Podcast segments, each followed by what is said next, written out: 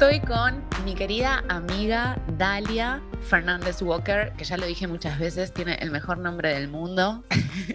te entra de lleno ese nombre, se te queda picando en la mente. Eh, y hoy vamos a hablar sobre su último libro, que me lo leí en dos días, literalmente. 48 horas, me lo devoré. Eh, y vamos a hablar de muchas otras cosas más, de Luna y Venus. Bueno, cositas. Hola, amiga querida. Hola Gaitán, no sabes lo contenta que estoy de estar acá. Fue mi highlight de la semana. Me encanta hablar con vos y hacer cosas con vos. Qué lindo, me da mucha alegría eso. Bueno, yo me anoté unas preguntas en un cuadernito para ser buena entrevistadora. Eh, y una de las cosas que pensaba es, como, ¿en qué momento nace esta novela? ¿Por, como, ¿por qué la empezás a escribir? ¿Qué, cosa? Porque veníamos en un tono muy íntimo, entonces tengo que prestar especial. Venimos hablando, yo quiero decirle al oyente que venimos hablando hace media hora con, de nuestras charlas de la vida y de pronto dijimos, bueno, pongamos a grabar, entonces ahora tengo que prestar mini atención porque si no voy a contarte todo, que algunas cosas no, no me, prefiero no compartir. Em, esta historia nace de, mm, de un diario íntimo, digamos digamos todo. O sea, nace de escribir para mí. Así nace. Eh, después, por supuesto, se mezcla con la ficción, se transforma en una pieza literaria donde la vida no es tan interesante. Mi vida, por lo menos, no es tan interesante. Este, y entonces se transforma en una historia enriquecida. Y, viene de ahí, viene de algo muy íntimo y muy personal. ¿Vos cuando eras chica tenías candadito en el diario? Muy sí, bueno, Escucha esto, escuchate esto. Yo los tengo lo de mi vieja en San Martín de los Andes y los encontré, pero no tengo las llaves y no lo quiero romper. Entonces, justo ahora en junio estuve ahí y los encontré y para porque no sabes lo que pasó. Fuimos con Lisa a un kiosco y había un diario íntimo de peluche con un candado y ella justo me pide eso. Re loco. Y entonces le, le, se lo compré con una lapicera y le dije, es para escribir tus secretos. Y estaba copada. Y puso el nombre del chico que le gusta. Tiene cinco años. Ay, me encantó como ella es muy venusina como vos. Entonces, ya desde los cinco años tiene sus historias de, amor romántico. Mi, amor, sí, ya está enamorada. Uno me hace, me hace, cuando la voy a buscar al jardín, quedarme un rato esperando el que salga el pibe. Le digo, flaca, estuviste todo el día con él, aprende a separarte. Esa es la conversación que tengo. Y se lo conté a Nico y me mira y me dice, boluda, se lo está diciendo a ella, te lo está diciendo a vos. Claro, Le ¿Vos qué te pensás que esa nena nació de un repollo? O sea. ayer, la, veía y decía, estuviste dentro mío nueve meses, o sea, sos un ser que, que, qué intensidad, Lisa, tipo, qué intensidad. Sí, yo pensaba algo de eso en relación al personaje, ¿no? Como que sí, en, en, el barrio diríamos, es una arrastrada, maga, como ¿no? Como le dirías a, tu amiga, che, boluda, como, para un poco, como no busques tanto al chabón, como un poco menos. Amiga, date cuenta. Sí, no, maga es, maga es todo lo que no querés ser. Por eso es ma existe maga, ¿viste? O sea, es como para mí, yo soy re así, por supuesto.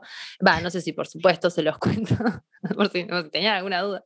Este, y de un tiempo a esta parte lo, lo, empecé a aceptar y a observar y parte del proceso del libro, eh, esto de ser una mendiga afecto, no solamente sexoafectivamente, ¿no? Por supuesto que, que la vida. Em, y poner todo esto en este personaje, que es muchísimo, es como si dijeras, imagínate lo peor de vos, lo peor, todo lo peor, lo peor, lo peor. es como que hicieras un muñeco con eso cuando para mí, ¿no? Yo lo vivo energéticamente, lo pienso energéticamente, no, lo vivo energéticamente, no es un pensamiento, ¿no? Pero construir a Maga, este personaje de arrastrada, fue como todo lo peor, todo lo peor, que la gente que me ayudó con el libro me ayudó a eso, que es muy difícil escribir tu mismísima sombra, ¿no? Es muy doloroso lo que lloré escribiendo ese libro. Y, y, nada, y ahora Maga es esa, esa, cosa que tiene cuerpo y que está empezando a existir en la mente de la gente también. Entonces la gente la alimenta para mí y empieza a salir de mí. Y es un duelo, es un duelo tan grande. Estoy llorando mucho este último tiempo y creo que en parte es, es duelando esa parte que cuando te haces cargo y la ves, ya no lo puedes ser porque ya lo viste Mm.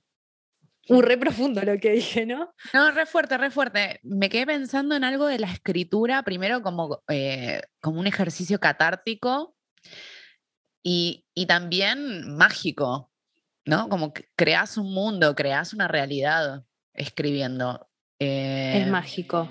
No importa tanto la técnica, ¿no? Como que uno con el escribir piensa, escribo bien, escribo mal, fulano es mejor que yo, y los escritores somos re narcisistas, los escritores, la gente que escribe es narcisista porque lo tuiteé una vez, ya para pensar que lo que la poronga que vos escribís le va a gustar a todo el mundo, ya te tenés que creer medio mil, boluda. O sea, Estoy muy de acuerdo con eso. ¿Por qué la gente va a querer leer tu mierda? Mirá todo lo interesante que tengo para decir, ¿eh? Léeme y adórame. léeme. En esta era donde nadie lee más que un fucking WhatsApp. Los que leyeron mi libro, los amo. Y los que leen libros, los amo abajo de los que leyeron mi libro, porque realmente hay que estar muy agradecida, nosotras que escribimos y que vendemos libros, que alguien gaste su dinero en un objeto que te quita de la realidad y de esta tensión de mierda que te, te la están chupando vampíricamente, es como, muchísimo en esta era para mí. Es un montón. Yo también soy reagradecida de eso. Eh, una cosa que me conmueve mucho es cuando me dicen, nunca me compro libros, nunca leo libros, pero el tuyo sí. Yo ahí digo, ¡Ah! como, ay, me llegaste al corazón. como, es un honor. O, o esto que decís vos, me lo leí en dos días, me lo escribieron bastantes personas y yo decía, ya está, esto que alguien venga y me diga, me, no soy de leer y me leí tu libro en dos días, eso para mí es mejor que vender millones de libros, es mejor que alguien que valoras mucho venga y te diga, esto está re bien escrito. Para mí generar la adicción a la lectura a alguien hoy es un montón. Es un montón y es hermoso. El otro día vos publicaste algo en Instagram que me quedó rebotando, eh, probablemente porque me siento identificada de algún modo, que es que eh, un par de personas te dijeron, la verdad te subestimé, no pensé que iba a estar bueno tu libro. ¿No es genial, Gaita? ¿Cómo nos subestiman por, por ser eh, brujas? Es por eso. Entonces, como nos dedicamos a la astrología, sí, para mí re, y porque estamos en redes sociales y yo qué sé, entonces es como mm. que no vas a hacer cosas interesantes, vas a hacer una mierda de consumo fácil, ponele. O Pero es que la gente para tiene, pero es que la gente tiene que entender que nuestro camino fue al revés, amiga. Nosotras hicimos algo interesante y después lo pusimos en internet. este, ahora la gente trata de hacer, eh, es al revés, querés estar en internet y haces algo para internet. Obvio que va a ser una garchola. ¿Sabes qué me pasa? Pendejas, con todo el respeto del mundo, pero que tienen 10 años menos que yo, vienen a hacerme una nota de algo y me dicen, em, ¿cómo, ¿cómo fue que este, se te ocurrió escribir el libro? Tipo, no, no se me ocurre, como diciendo, sos famosa, comillas, millones, sos famosa, eh, yo no, al revés, el libro fue lo que me hizo conocida. Exactamente. Es, es, una locura también. Sí. Sí, sí, piensan que, no sé qué, no sé, fue muy curioso, que me digan te subestimé, yo digo, pero es que me subestima. El otro día subí una foto, un, video de un hongo, de un hongo de vidrio que me regalaron. Y sí, lo vi. Gente me escribió diciéndome que parecía un chupete y me dijeron como, pensé que estabas embarazada y estabas anunciando tu embarazo. Ah. Yo tipo, para fleca, ¿a quién consumís? O sea, vos pensás que yo soy tan imbécil de decir que estoy embarazada subiendo una story de un chupete. O sea, ¿Qué esperan de mí, por favor? Me pone como nerviosa. Así que no sé, sí, no me extraña que piensen que soy una boluda. Puede ser que alguien piense que soy una boluda. O sea, bueno, ¿sabes qué? Eh, que, te haya escrito, que, te haya escrito y te haya dicho, pensé esto y ahora cambié de opinión. Me parece un montón también. De algún modo lo valoro. Pero bueno, sí, es verdad que eh, en general la gente asume que porque hay popularidad en redes sociales lo que hacemos no está bueno es un tema para mí, esto ya lo hablamos muchas veces, cómo crear un contenido que tenga, una, que tenga calidad, que tenga cierta profundidad y a su vez llegue a mucha gente. Para mí eso es arte, arte puro. Arte puro. Es un arte en sí mismo. Es un arte en sí mismo, sí. Eh, algo que me gustó mucho de tu libro también es eh, que hablas sobre mediumnidad. Yo pensaba, mm. este, estos años de la pandemia mucha gente salió del closet de la mediumnidad y pensaba en vos, obvio. Y cuando leí el libro, dije, ah, mirá, está hablando de esto. Mira, te digo la verdad, no es por adjudicármelo, pero me siento un poco responsable porque mm, me pasó que empecé a conectar con mi mediumnidad y lo hablé mucho con Eva Espina y ahí fue que empezamos a hacer los talleres de Eva en fe. Así, un montón de gente hizo los talleres de Eva, hicimos un montón de vivos con Eva. Fue como que había una energía de muerte, la verdad, ¿no? Con el diario del lunes eh, se, lo veo más claro. bueno, primero que Eva es fantástica, ¿no? Ni hablar del don de Eva y todo, pero fue como, tipo, Dalia meets Eva, fue como, dijimos, vamos a hacer algo, ¿no? hicimos eso y Eva súper dedicada, canalizada cada vez, porque, viste, hablas con Eva, viene Eva, yo cada vez que la veo, que la veo poco en persona, viene Eva y vienen, los veo a los 50.000 espíritus, no, 50.000 no, pero 50, yo le digo, Eva, venís vos y tu séquito atrás. Sí, es eh, verdad, es verdad. Yo también la veo. Yo también la veo poco personalmente y cuando la veo pasan un montón de cosas, lloramos, hablamos, canalizamos, como que estabas ahí en un trance. Me dijo que la última vez que vino me invitó que iban a comer y al final, este, nada, yo estaba recansada y no pude ir. Pero bueno, la cuestión es que mm, arrancamos a hablar mucho de la mediumnidad y, mm, y yo exploré, o sea, lo que te quiero decir también es como que yo hice todos esos cursos, o sea, hablar tanto con Eva y, eh, eh, en vivo y por, por, por, por, por, adentro, por WhatsApp. Y, todo eso activó mucho la, la mediumnidad y se compartió y, esa gente que despertó eso también lo empezó a compartir. Y, mm, para mí mm, en el libro va porque, porque esa escena de la, de la mediunidad, de la sesión con la medium, es bastante real y tiene algo muy em, orgánico de la mediumnidad. Viste que a veces, va, no sé, vos sos medium. Yo creo que no, em, pero sí mm, otros tipos de canalización, como que me llega información, pero no sé si con seres desencarnados, porque soy maestra de registros akáshicos, no lo suelo decir, pero tengo esa formación, abro mis registros todos los días, daba sesiones de registros. Como que creo que puedo acceder a otros planos de información, pero no esto, muertos. Sí, igual no, sé bien cómo sería la definición, porque eso también es medium. ¿O no? Ok, entonces sí soy. No, no, pero digo, no sé, no tengo la teoría, ¿no? Como que estaría bueno pensar por ahí es medium de personas desencarnadas, ¿no? Como si fuera, ¿qué es un medium? Bueno, ah. nada, empezamos a teorizar. Pero digo, como, sí como que lo que quiero decir es, hay muy poco, no hay material, por eso también en parte estuvo bueno toda esa comunicación que hicimos. Ahora Eva está escribiendo un libro, eso está buenísimo también, me parece espectacular. Queremos ese libro ya, ya. Ya. Y va a estar re bueno. Y, y entonces, este, creo que la, la, escena del libro que habla sobre las, hay varias, pero, pero es como una forma de llegar a la mediunidad a partir de la experiencia. ¿No? Como algo de cómo lo podés vivir, porque te lo pueden contar, pero por ahí si vos lo vas viviendo a través de un personaje, lo, lo sentís. Y, mm, y sí, eh, fue parte, el libro existe hace eh, arrancó hace siete años atrás y se fue modificando con cosas que fueron pasando en mi vida o sensaciones o sentimientos. Entonces es una melange de todo. Y la mediunidad fue algo de ese tiempo y que tuvo que ver con el vínculo con mi viejo, que el libro habla bastante del personaje del papá de Maga, que está por supuesto inspirado en mi padre. Entonces, eh, yo con mi padre me llevo mejor muerto que vivo y no tengo ningún este, problema de decirlo. Este, o sea, el flaco fue, fue del otro lado y dijo, uh, la recagué, bueno, pero como me escucha, o sea, porque a mí mi papá es muy Juan, el de nuestra parte de noche, ahora que me escucha, o sea, hago todo, la entreno, como me quemó la cabeza vivo, me entrenó de bruja, ahora me entrena desde el más allá. Así que la mediunidad y mi viejo están muy unidos. Hmm.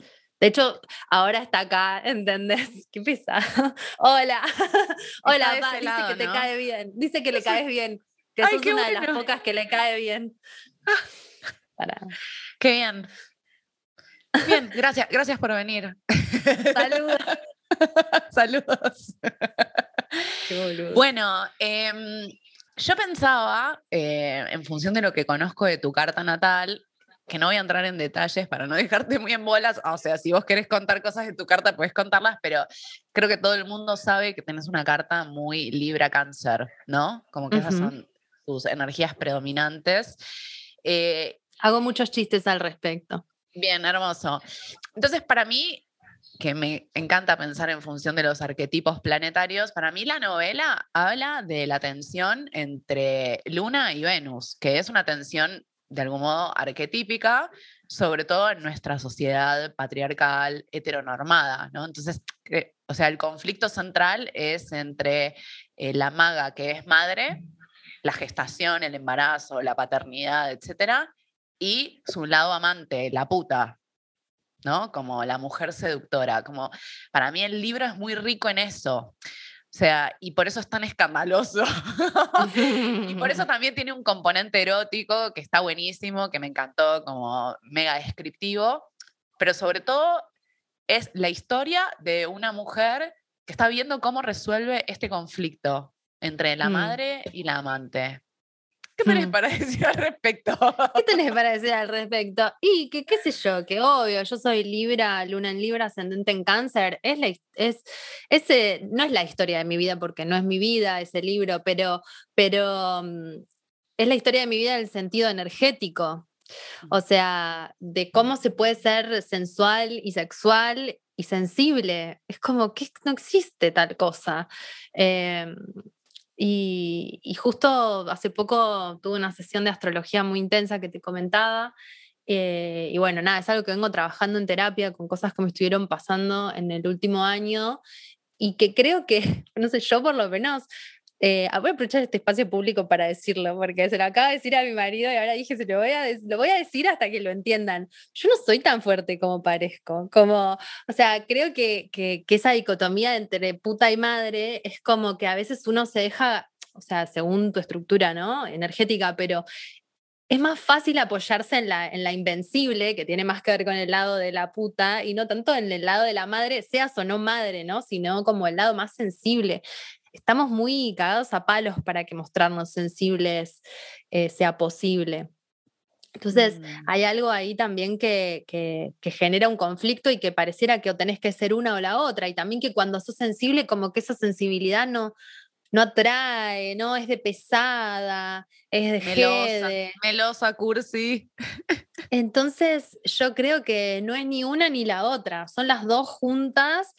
Si eso es lo que vos sentís, y que ese es mi viaje y, entonces, bueno, es un poco el viaje del personaje, pero yo creo que, existe la posibilidad de, de serlo juntas y que hay que hacer ese surco energético que aún no existe o está empezando a existir, ¿no?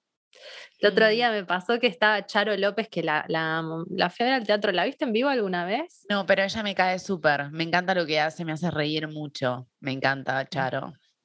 Es brillante. Muy inteligente y tiene un humor. Ah, es tremenda, es tremenda. Y ella es mamá, ¿viste? Y mm, este, bueno, nada, como que ella estaba a las 11 de la noche streameando en un programa de radio y yo la vi y dije, ¿qué hace esta flaca a esta hora? Debería estar con la hija. O sea, fue lo primero que pensé, digo. En automático. No suelo tener no suelo tener ese tipo de que sale ahí en contestador automático. Dije, ay, Dalia, que tú peor, o sea, vos sos peor que Charo, mil veces peor. Eh, entonces digo, wow, esto que me produjo. CM, culiada, Cualquier cosa, y, todo lo que no saben. Así que. Así que, este. Mm, nada, fue como esto que me pasa con Charo le debe pasar mucho a la gente conmigo. Y, es muy choqueante, pero en el fondo todos, muchas madres necesitamos habitar nuestra sexualidad y ver que existe esa posibilidad, aunque sea en ese personaje, ¿no? Mm, sí, es una mujer embarazada, re horny, maga. Va por todo. Está loca, pobre, un poco. Yo la medicaría. Está un poco chapa. ¿Sabes en qué pensaba yo? Se coge a todo el mundo sin forro. Revirgo mi comentario. Es una sacada. Pero yo te voy a decir una cosa. O sea, yo justamente soy todo lo contrario. O sea, yo a mí no puedo, no te, puedo ni mirarte la pija sin forro, como que yo soy muy no así. Y es re loco porque, bueno, nada, por eso el personaje tiene lo peor de uno, obvio que me morbosea eso también, porque es algo que no lo hago. Pero ¿sabes qué? Hay muchísima gente que sí lo hace. Muchísima, ¿eh? que no somos nosotras, pero en el último tiempo, por diversos motivos, este, me, enteré incluso, bueno, nada, cosas, como diciendo, realmente, me estás jodiendo. Y, mm, y así florece el HPV. Este, así sí, así estamos como estamos, pero lo que quería decir también es que eso me ha generado mucha culpa porque yo soy muy pro forro. O sea, de verdad, lo milito mucho, lo militamos en Concha Podcast, como ayer vinieron las de Bulbarnés, o sea, forro de concha, ya estamos como otro nivel del, de los métodos, apoyando los métodos de barrera. Si el forro, eh, el forro no se usa en la sociedad, en el mundo cake, mucho menos. Como no, por que hacer un artesanato ahí, tipo con la tijera, sí. tipo chic, chic, Sí, sí, sí, pero para mí es cuestión, de es cuestión de insertarlo. Bueno, la cosa es que me dio mucha culpa que existe el, el, el, libro Hablando tan sin forro que me asocié a Prime, que les mando un beso, que gracias, que me dieron, me regalaron cajas y cajas de forros para regalarlas a todo el mundo. Entonces, el libro va con el mensaje de coge sin forro, igual se pica, y con un forro arriba, tipo, es como lavando mis culpas. El libro, quiero contarles que el libro viene en una cajita re linda que huele muy bien, que tiene mucho olor a rosas. Eh, viene con un paquete de forros que se lo regalé a una amiga porque yo no los iba a usar. y eh, sales marinas hermosas, riquísimas. Un Sacrum Sexus, que es como Sacrum, Sacrum Sexus, así se llama. Sí, sí. Así. Que son como unas flores de Bach afrodisíacas que las empecé a tomar y, la sentí, la sentí bastante power. ¡Ay, amo! ¡Qué bueno que las probaste! ¿No las conocías? Me parece que no. U otra vez me las habías regalado. Bueno, pero está re bueno. Y con el libro y una dedicatoria hermosa que me dejó Dal. Eh, ahí un mm. mensajito de amor. Pero vienen los forros para, para evangelizar un poco. Sí, que Maga está tan loca que, hace todo. O sea, eh, para mí, yo te digo la verdad, ahora que lo estamos charlando, estoy teniendo una epifanía y pensando en mis amigas que cogen sin forro y con quién. Creo que coger sin forro es la peor manera de decir amame a cualquier costo. Como. Ay, es verdad. Y también, digamos todo, como hay una, hay una barrera con el preservativo, pero me parece que es una, como una barrera que necesitamos también de protección emocional o es muy acorazado lo que estoy diciendo. Viste que, no, no, no, yo todo no se puede, ¿viste? O sea, mira, te lo digo yo hoy, después de dármela, para que yo diga todo no se puede, eh, es como todo no se puede, no te puedes abrir al 100. No puedes garchotearte a todo sin forro. O sea, como poder podés, pero vas a sufrir las consecuencias. Y creo que es el sano límite, ¿me entendés? Sí, es verdad que hay algo ahí de multiplicar eh, las parejas sexuales que pide protección.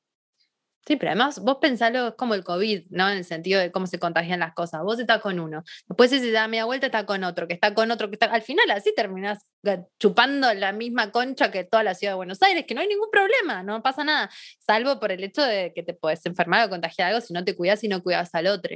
Y creo que no lo pensamos a veces como algo emocional y la verdad es que tener sexo sin protección, porque no es solo coger sin forro, o sea, también las lesbianas, ¿no? las que tienen ni lesbianas, sexo vulva con vulva, eh, es una manera de, bueno, de arriesgar cosas, de pasar por arriba de un montón de cosas. Y creo que si nosotros cogemos sin forro emocionalmente, también nos podemos enfermar, boludo.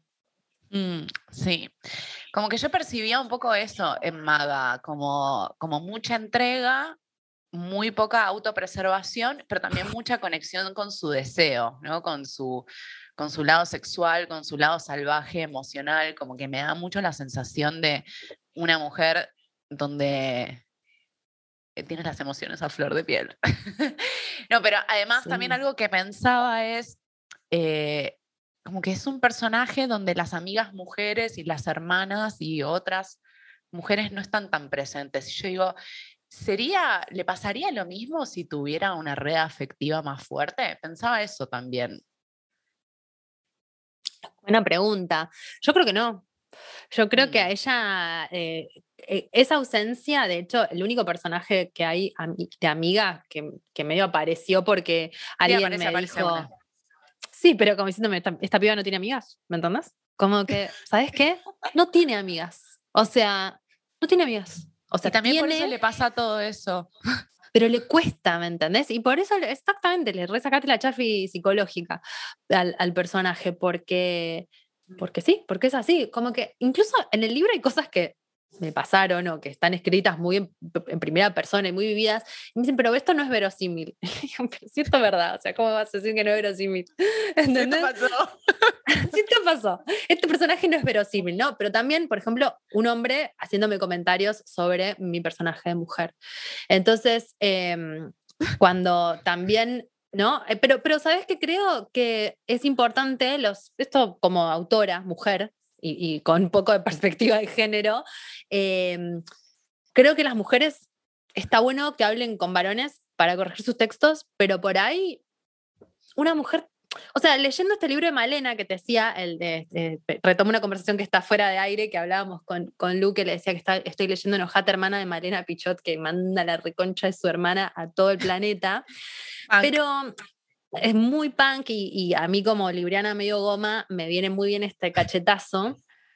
Y, ella habla de algo de, o sea, que el hombre no lo puede generar en su cerebro porque para él no existe, me explico como eso que, que se siente, el personaje mujer. O, hablaba como de un ataque zombie donde el, guion escrito eh, por hombres, los personajes, de, yo no, no consumo mucho, mucha serie, entonces no me acuerdo cuál es, pero bueno, una de zombies, eh, y decía que, que, las minas estaban como queriendo salvar el mundo y que nunca, em, nunca menstruaban, ¿viste? No se encontraban toallitas, eh, como que el paraíso sería encontrarte un, un container de tampones, ¿entendés? En el fin del mundo, rey paja andar menstruando, chorreando por ahí.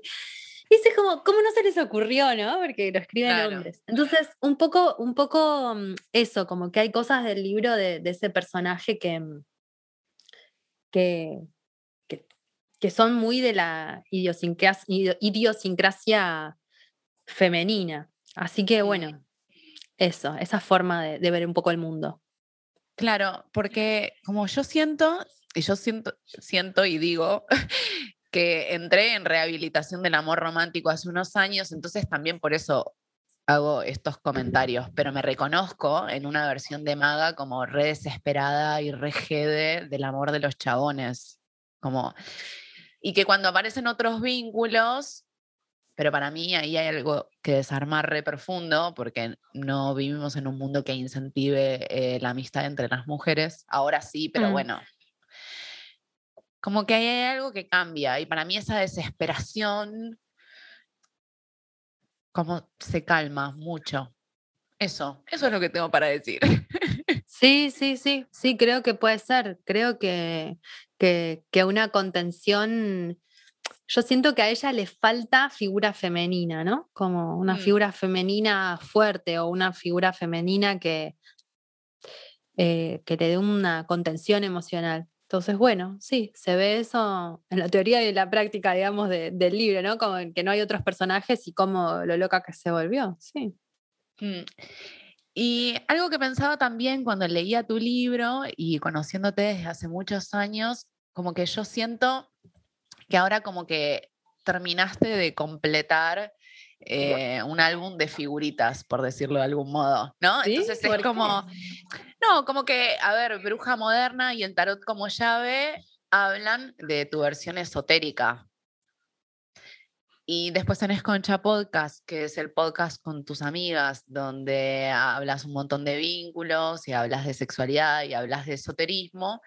Y acá es como otra versión tuya que sos vos y no sos vos, porque vos sos la autora y ese personaje tiene una autonomía, tiene mucho de vos, pero hay unas diferencias. Entonces, como que hay algo ahí de, de, no sé, de las distintas, como de los distintos soportes artísticos que expresan la multiplicidad de personajes que viven adentro tuyo, como una de como a la Dalia multifacética, ¿no? Como Sí, creo que esta era la ficha que faltaba y que mucha gente dijo, uh, o sea, algunos dicen, no, lógico, los que más me conocen, y otros dicen, eh, ¿qué, ¿qué, volantazo pegó esta señora, o sea, que, que, pará, te seguimos, pero más despacio, amiga. Y yo pensaba que el libro está... Está, está, está, te seguimos, pero te pasaste intensa, obvio, porque hashtag maga. Em, y como que, este, nada, fue, un volantazo fuerte y agradezco que el público esté reconsiderando continuar en este camino que estamos recorriendo juntos, porque siento que, mm, no, no, siento que los estaba traicionando con mi otro lado, pero siento que les faltaba ver cómo era toda la película. Entonces que así, con este libro, ya entienden de qué va. Y el que le gusta que se quede y el que no que se vaya, que es básicamente el problema de mi vida, ¿no? Porque bruja y el tarot como llave y este, este look como muy pink y muy amable y muy amigable, yo soy así soy, porque no puedo andar vendiendo algo que no soy porque nadie se lo creería. No, porque no soy tan buena. te vestís un montón de color de rosa, o sea, es como hasta literalmente. Sí, que es un lado mío que amo y que es re así, pero también hay todo un lado muy intenso, muy eh, pasional, muy vampírico y muy miserable, que, que, que es un poco este libro. Y, y, entonces es como, bueno, yo soy todo esto, que es como, un poco lo que dice el personaje, tómalo déjalo, que no, mm. No puedo seguir mintiéndote. No, no es mintiéndote, sino como ocultándote esta parte de mí que soy.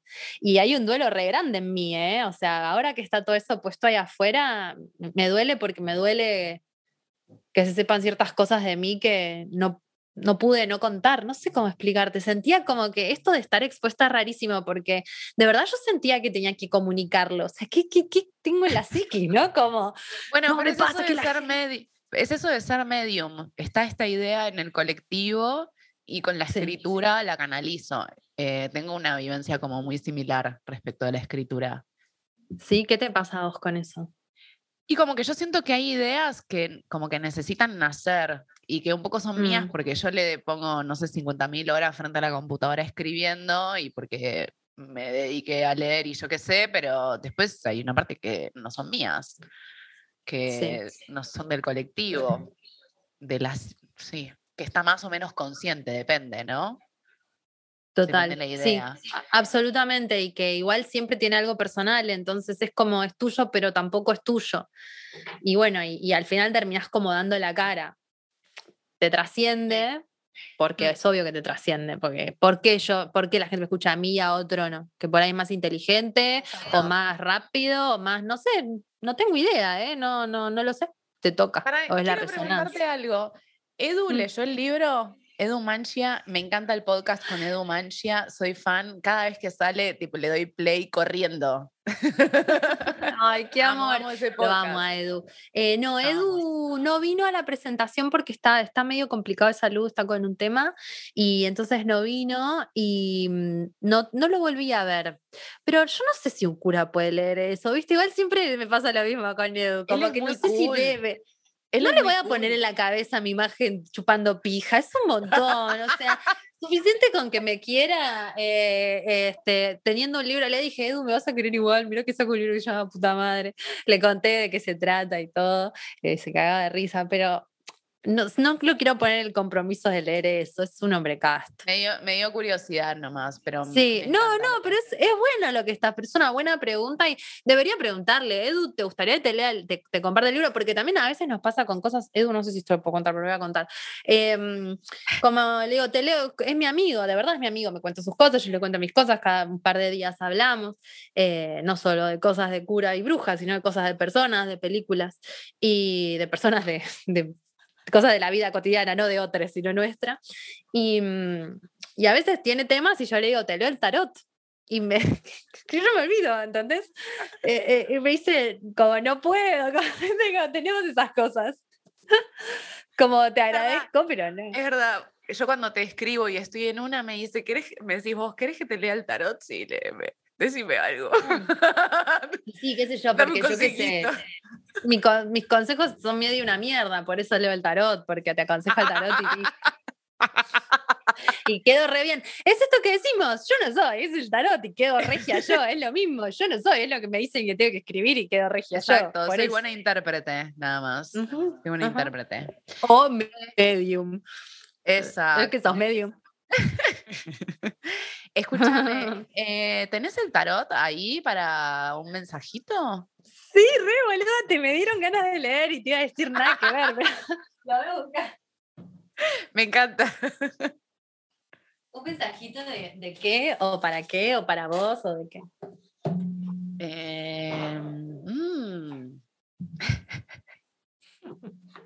¿Qué pregunta? No estaba, no estaba lista para hacer una pregunta personal al tarot. ah, no, bueno, pero cuando vos dijiste traer el tarot, ¿qué hacemos? Sacamos un mensaje para todos, para vos, para mí, para Cali, tu gata y para todos los que están escuchando en este momento. Exactamente, sí. O sea, el tarot funciona por principio de sincronicidad. En el momento en el que te aparezca. Esto no lo inventó TikTok, chicos. Esto existía antes de TikTok. Yo nací antes de TikTok y, les juro que, se, que esto viene de antes, que dice que si este mensaje que te llega en este momento es porque lo tenés que, escuchar. Totalmente. Bueno, vos decime, yo lo que voy a hacer es estirar las cartas, así Lu también participa de esto. Estiro las cartas, voy a pasar la mano por arriba, porque estamos grabando esto por Zoom, y vos me decís basta, y yo ahí paro y saco esa carta, ¿dale? Perfecto. Bueno, voy a empezar a pasar la mano, y cuando Lu me diga que pare, basta. paro. Acá. Bien, un mensaje para todos los que están. ¡Ay, qué lindo el sol! Me encanta, qué bien. El sol nos habla de, justamente, de un momento de animarnos a mostrarnos como somos, eh, a, poder entregar nuestro brillo al mundo exterior, a, que esto signifique el final de un ciclo, o porque es una de las últimas cartas del tarot, y que mm, también para brillar se requiere energía masculina, que, o, este, o yang o hacia afuera, digamos, ¿no? Para no, ponerle una connotación de género que no la tiene, sino es como por decirle de alguna manera. Entonces, em, no tener miedo a, que, a veces hay que tomar estas riendas para, para ir hacia, ¿no? Hacia las cosas. Este, mm. sin, dejar de lado el lado vulnerable, porque estos dos personajes, eh, los dos personajes que están en la carta, hay uno que está como más más fuerte, más parado y le está como dando la bienvenida a uno que viene caminando que está medio maltrecho. Entonces es como también, bueno, y son medio mellizos, entonces es como, bueno, acepto mi, abrazo mi vulnerabilidad también. Mm. ¿Son niñas esos dos que están ahí? No, son como hombrecitos. Son Pero están chiquitos porque para mí quiere destacar el, el, sol. Sí. Ah, ok, ok, ok. Sí. Bien. Sí, sí, sí. Sí, tiene todo el sentido del mundo. Yo creo como que estamos en un momento muy de fin de la historia, como algo así siento. No sé, como muy raro. No sé, 2023. Plutón entra en Acuario, como Júpiter cambia de signo, los nodos cambian de signo, Saturno cambia de signo, y como que es una antesala para el 2025. Eh, que es cuando los transpersonales cambian todos de signo. Y cada Nos tocó, la, cada vez que no. personales cambian de signo, se pica bastante, la verdad, a nivel colectivo. Siento que nos em, tocó una era muy movida. Sí. Nos tocó. Nos tocó acompañar esto, que es un montón. Es un montón. Es muy cuántica, muy, muy tipo. ¡fum, este, y, y, creo que, que parte de esto que hacemos nosotras, que es como de pronto tiramos unos freestyles, como, bueno, ahora vamos a hablar de esto, de ecofeminismo. ¿Eh? Como tipo, ¿por qué? ahora la puta y la madre y qué sé yo, ¿eh? Pará. Y, creo que es un poco esta energía de la generación que estamos viviendo que es disruptiva, ¿no? Y que nos, nos, nos irrumpe así y, así irrumpe la obra, como... Mm. Vos sos eh, Plutón en Escorpio, ¿no? Eh, ¿Sabes que no sé? Soy del 84. Sí, creo que, sí. Sí, sos Plutón en Escorpio. Sí, sos Saturno, Plutón en Escorpio, me parece. ¿O no? Lo estoy flasheando. Eh, Saturno, Plutón, no, no llega a estar en conjunción Saturno con Plutón. Bueno, en realidad tiene un orbe de, 6, viste que a veces igual. todo depende, todo depende. si lo ves en mi carta y en mi vida, es posible. Lo que pasa es que igual tengo Saturno en Escorpio. Entonces. Ah, eso era, Saturno en Escorpio tenías. Saturno en Escorpio tengo. Pero también están cerca los planetas. porque la generación Plutón en Escorpio somos los millennials y bueno, de algún modo tenemos como una gran conexión con las transformaciones de esta época, desde feminismo, colectivo LGTB, veganismo, ambientalismo, como que eh, son movimientos que atraviesan con mucha fuerza a nuestra generación. Eso. Y ni que hablar del esoterismo, tiene una presencia re fuerte.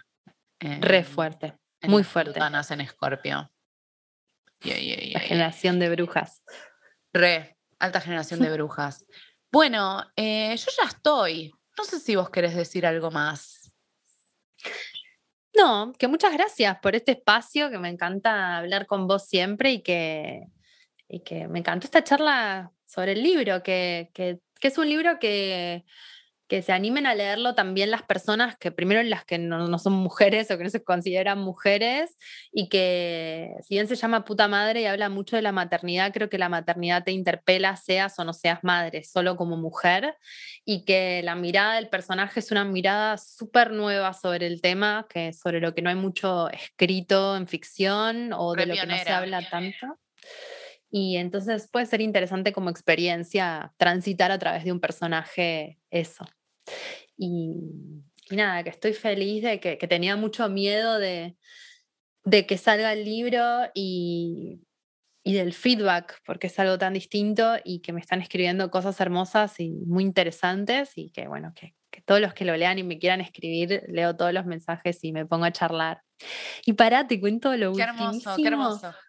No sabes lo que pasó. Me escribió una chica para contarme que ella es tipo, su vida es la de uno de los personajes del libro, que no voy a spoilear, por eso no, no, quiero dar nombres, pero me dijo, tipo, a mí me pasó esto y esto y esto, y es exactamente la misma historia. Ah.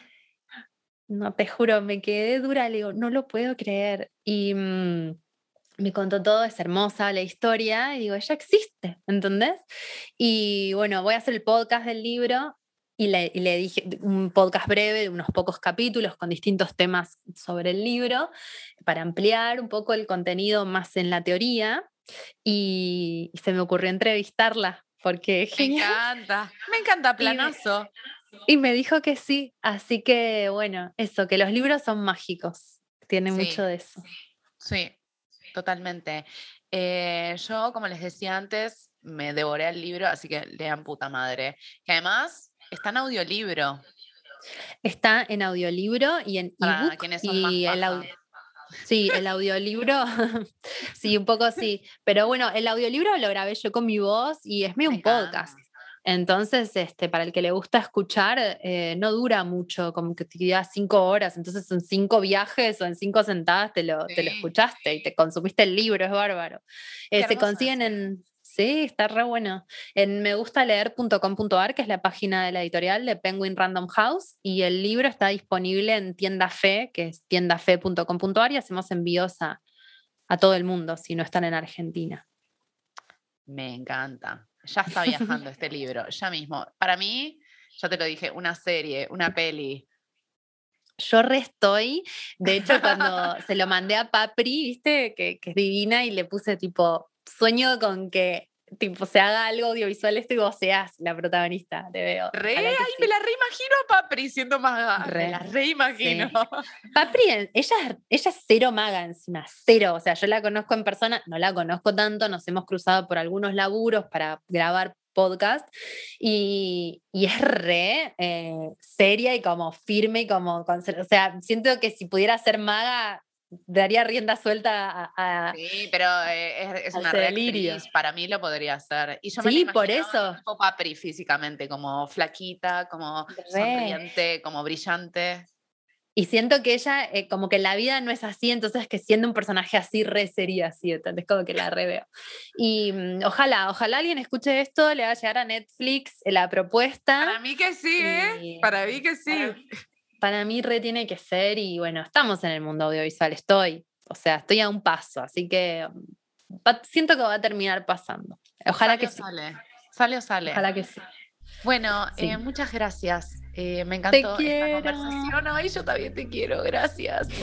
Eh, bueno, gracias a todas las personas que se quedaron hasta acá, hasta el final. Eh, si quieren me pueden escribir a mi mail hola.lugaitan.com y pueden entrar en mi página web que es lugaitan.com. Muchas gracias y muchos abrazos y besos y todo. Gracias.